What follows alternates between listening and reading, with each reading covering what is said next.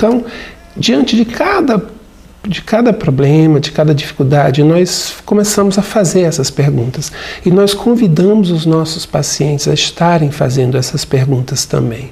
Porque enquanto para nós essas perguntas e essas respostas, elas nos ajudam a encontrar caminhos para escolher as substâncias, as homeopatias, para o paciente, aquelas perguntas e essas respostas que ele vai oferecer, elas ajudam ele a enxergar a sua realidade e aí ele avaliar o quanto que essa realidade tem ou não validade e a partir daí ele fazer as mudanças. Então elas são fundamentais para os nossos para os nossos objetivos terapêuticos. Então essas perguntas são as seguintes: O que é isso que está acontecendo?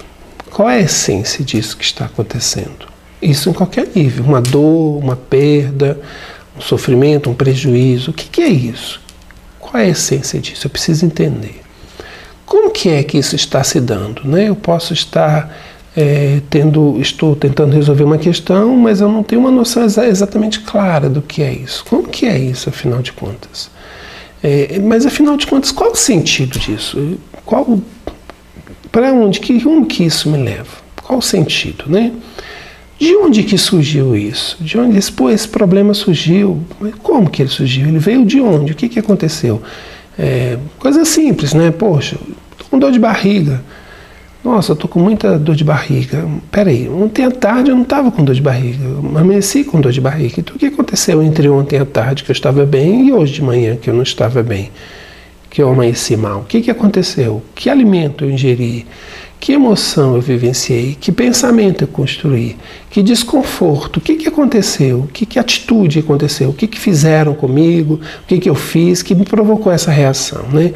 Então, o que, que foi? Ah, Fulano falou isso comigo. Ah, Fulano falou. Mas por que, que eu me incomodei? Por que, que por que, que isso teve tanto peso, né? Eu já ouvi tantas vezes ele falar isso, ou eu já vi outras pessoas falarem isso e não me incomodou. Por que, que eu estou incomodado com o que ele falou nesse momento? Por que essa minha fragilidade, né? Por que, que isso me abalou tanto?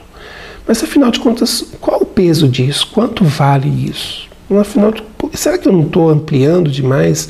Será que eu não estou exagerando na minha atenção a essa fala, a essa situação, a essa perda, esse prejuízo? Né? Mas há quanto tempo de verdade? Tá, mas só foi ontem. Não, mas espera aí, semana passada eu também tive dor de barriga. Ao mês passado eu tive, também tive dor de barriga, mas espera aí, por que está se repetindo tanto? O que está acontecendo, né?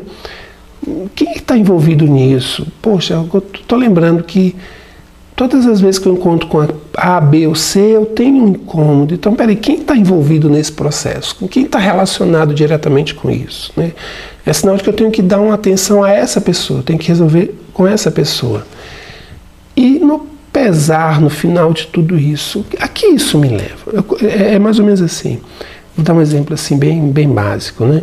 A pessoa chega e, e, começa a falar das suas situações e tal, das suas queixas, ela começa a pontuar, bom, agora eu vou falar do, do que está me incomodando.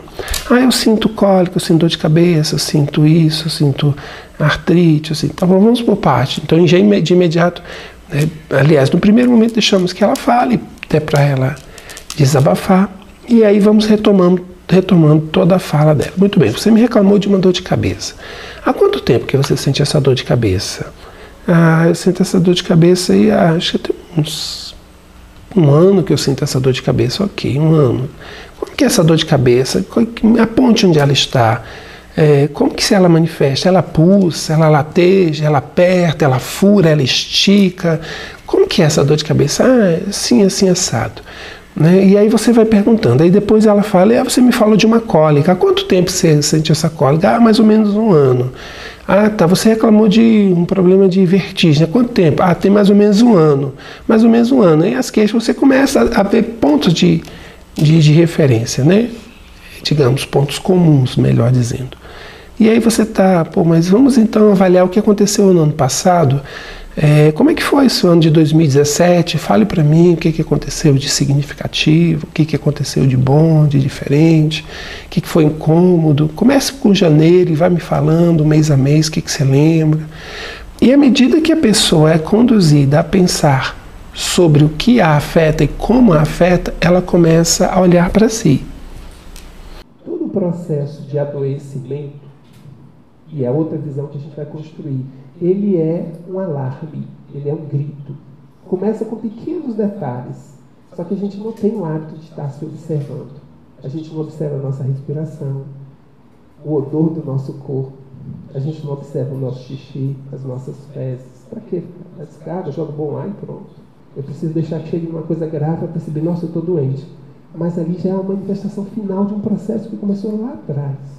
Então, o adoecimento, ele é um chamado a despertar, é um chamado a se renovar. Então, é, é, espero que vocês estejam compreendendo. A gente pega o que nós temos diante de nós, o sofrimento, a doença.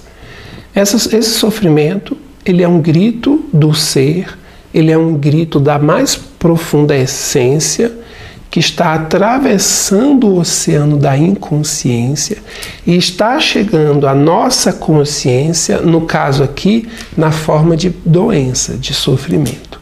Então, o nosso caminho não é tomar um medicamento para acabar com aquilo, para eliminar isso.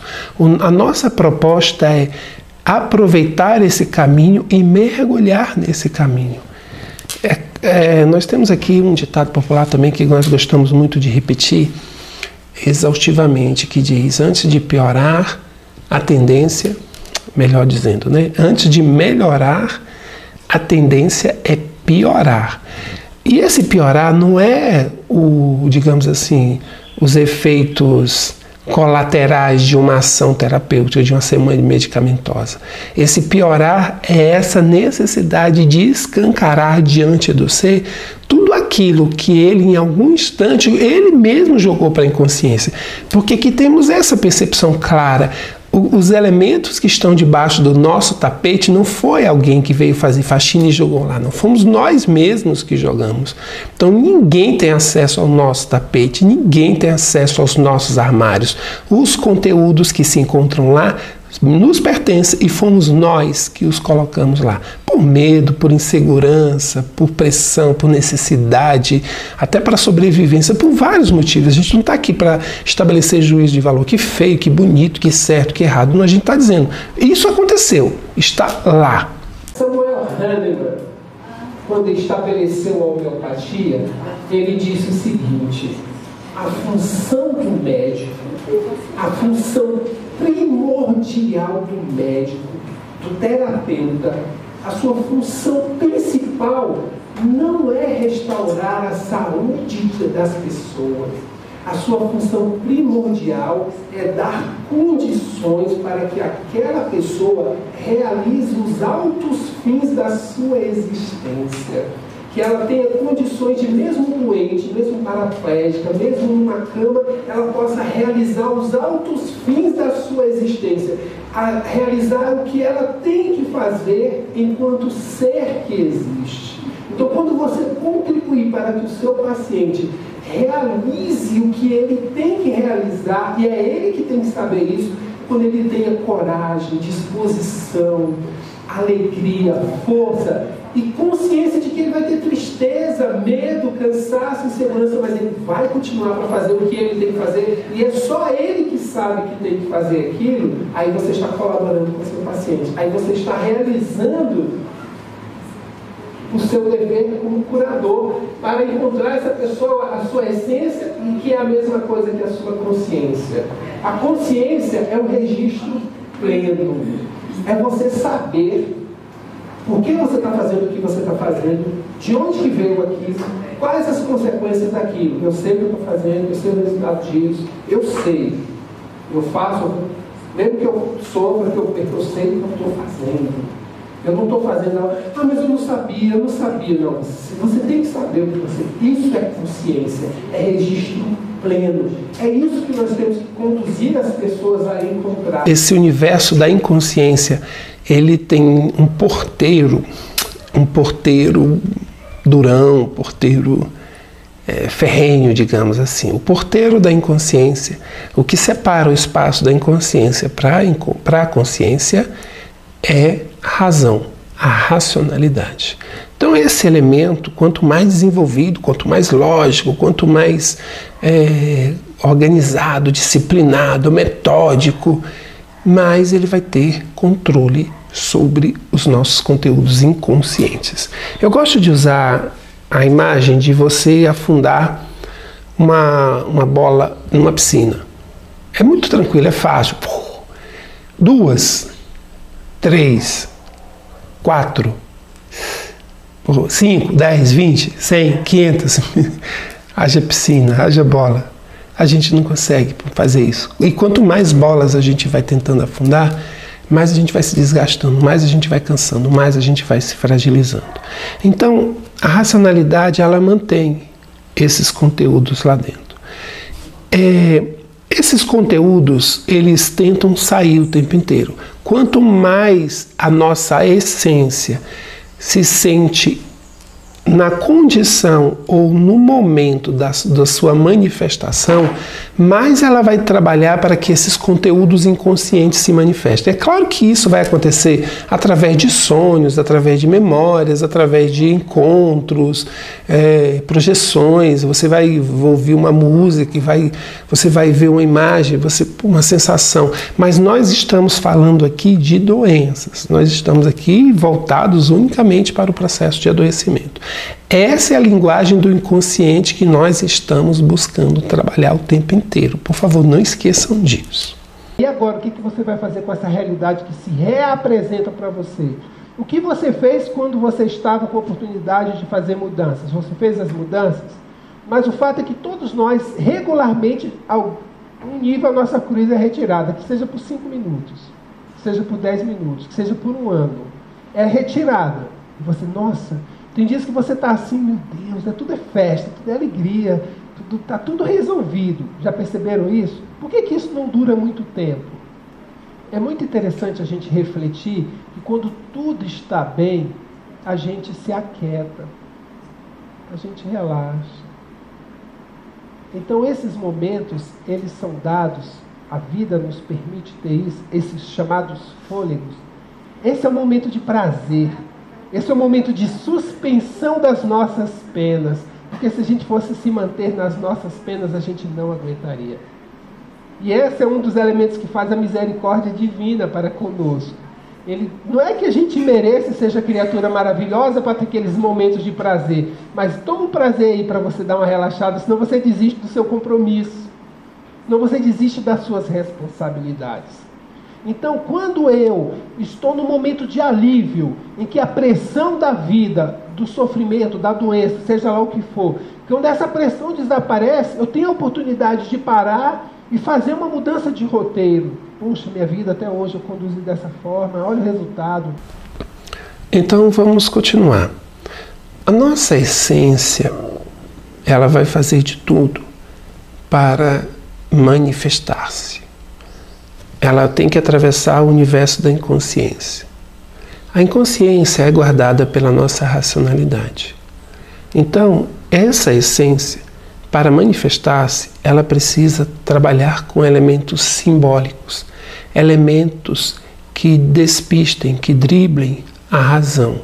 Então, se vierem informações lógicas, práticas, bem definidas, bem arrumadas, sobre o que está acontecendo, a possibilidade dessa razão bloqueia é total. Então, a essência utiliza-se de elementos simbólicos e aqui vou repetir, a doença ela precisa ser trabalhada em seu aspecto simbólico, o seu aspecto psicossomático. Então há um elemento que representativo tanto dessa, dessa psique que vem se manifestar nesse soma, nesse corpo, trazendo um recado. Lembrando-se, o primordial no processo de cura não é eliminar o problema, é trazer a consciência sobre o porquê daquele problema e fazer uma renovação a partir de então. Porque eliminar problemas, qualquer coisa, até o Doril faz. Doril elimina problemas. Engove elimina problemas. Mas e daí? O que está por trás desse problema? O que, que eu estou fazendo comigo? Então a dor, ela é um grito, é, uma, é algo assim, ó, é algo que já passou dos limites. A dor é um alerta, a dor não é castigo, não é punição, é um alerta. Olha, peraí, você rompeu todas as barreiras, você foi além dos seus limites. Aí você para com a dor e se compromete a mudar. E aí você começa a mudar padrões. Esse recado quando ele é apreendido pela consciência, essa consciência naturalmente ela vai fazer um movimento de mudança, de transformação. Ah, é, é simples assim, né? Só que não. É, a nossa consciência ela está assentada e fundamentada para a maioria absoluta de nós numa chamada zona de conforto. E há um alarme muito claro que diz que se eu acolher essas informações que vêm, eu vou ter que sair da minha zona de conforto. Essa zona de conforto, e o mais interessante, é que ela pode estar muito desconfortável, muito desconfortável. É um trabalho ruim, é um relacionamento ruim, é uma casa ruim, é um corpo ruim, é, é um monte de coisa ruim.